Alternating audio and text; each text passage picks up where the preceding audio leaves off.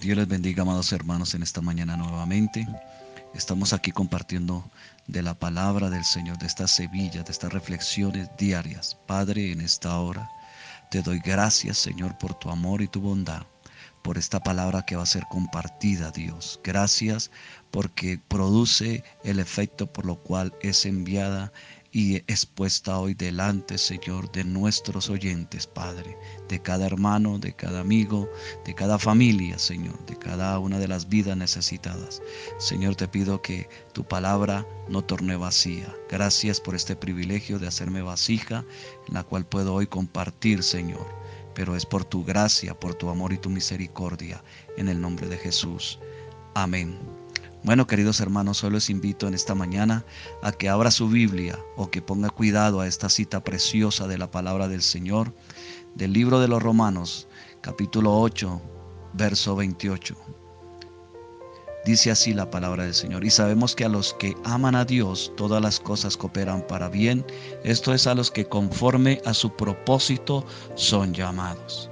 ¿Qué es esto de amar a Dios? Amar a Dios hace que pongamos atención a, su deseo, querido hermano, y que estemos dispuestos a coordinar con Él. Mire que qué bueno es amar a Dios, hacer que pongamos atención a lo que es el deseo de Dios, el anhelo de Dios y ponernos de acuerdo con Él. El hecho de que coordinemos con Dios confirma que somos llamados por Dios conforme a su propósito. El hecho nomás de que estemos con Él, que coordinemos con Él, dice que somos llamados conforme a su propósito. Confirma eso en cada uno de nosotros.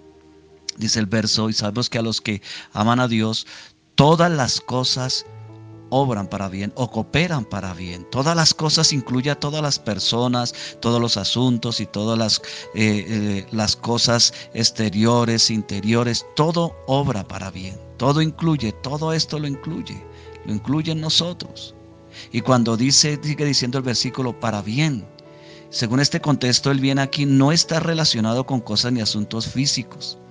Se refiere a que ganemos más de Cristo, a que Él sea más forjado en nuestro ser, para que seamos transformados metabólicamente y seamos finalmente conformados a su imagen, la imagen del Hijo de Dios.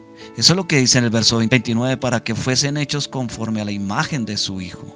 Qué tremendo, para que seamos como la imagen de su Hijo.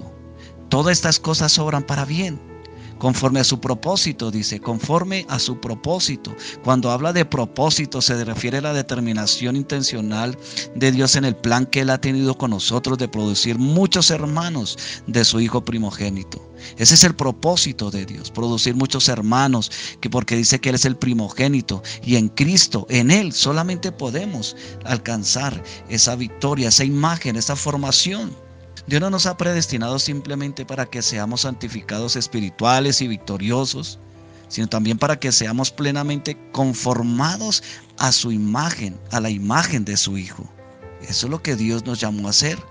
Porque cuando estamos siendo santificados, cuando estamos siendo espirituales, cuando estamos siendo victoriosos, es que la imagen de Cristo se está forjando en nosotros, está confirmando la imagen de su Hijo en nosotros. Porque en medio de las pruebas, de las tribulaciones, de las circunstancias que vienen a nuestra vida, lo que se está formando es el carácter de Cristo, el carácter de su Hijo.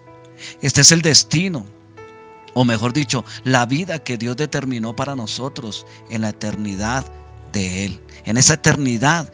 Para Dios es una eternidad presente, para nosotros podemos decir que es una eternidad pasada, pero Dios es eterno. Él siempre ha estado, para Él no hay tiempo. Y eso fue lo que Él, él destinó o el que dio la vida para nosotros para que fuese determinado la imagen de su Hijo en nosotros. Cuando dice que conforme, la conformación es el resultado, oígalo bien hermano y, amigo que me escucha, la, la conformación es el resultado final que incluye el cambio de nuestra esencia y de nuestra de esa naturaleza interior y también el cambio de nuestra forma exterior.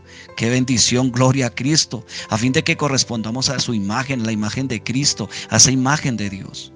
Los cambios interiores, oígalo bien, como los exteriores en nosotros, son resultados de esa obra de Cristo en la cruz del Calvario, de esa operación de la ley del Espíritu de vida, del Espíritu vivificante que está en nosotros. En Romanos 8, verso 2 dice, porque la ley del Espíritu de vida me ha librado en Cristo Jesús de la ley del pecado y de la muerte.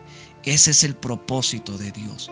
Nos ha librado del gobierno del pecado, de la muerte, para que la vida, o sea, la imagen de Cristo, el carácter de Cristo, sea forjado en nosotros. Por eso, hermano, ese versículo que a veces más mal usamos, decimos, y sabemos que a los que aman a Dios todas las cosas cooperan para bien. Esto es a los que conforme a su propósito son llamados. El propósito aquí, según este contexto, ya sabemos que es formar la imagen de Cristo en nosotros. Todas las cosas cooperan ¿Para qué? Para que la imagen de Cristo sea formada en nosotros.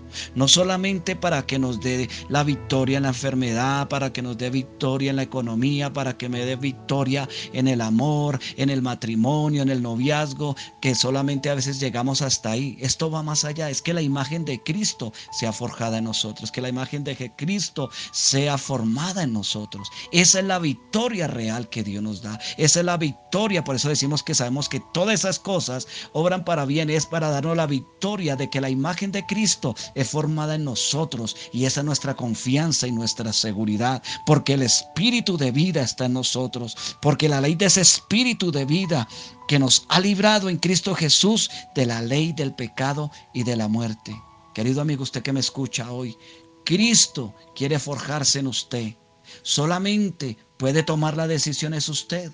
Cristo nos dio la vida, Dios nos dio la libertad a través de su Hijo. Solamente usted y yo tenemos que creerle, reconocer que somos pecadores y que sea Él el que entre a nuestra vida con su espíritu vivificante y nos dé la victoria que tanto anhelamos para siempre. Dios le bendiga, Dios le guarde.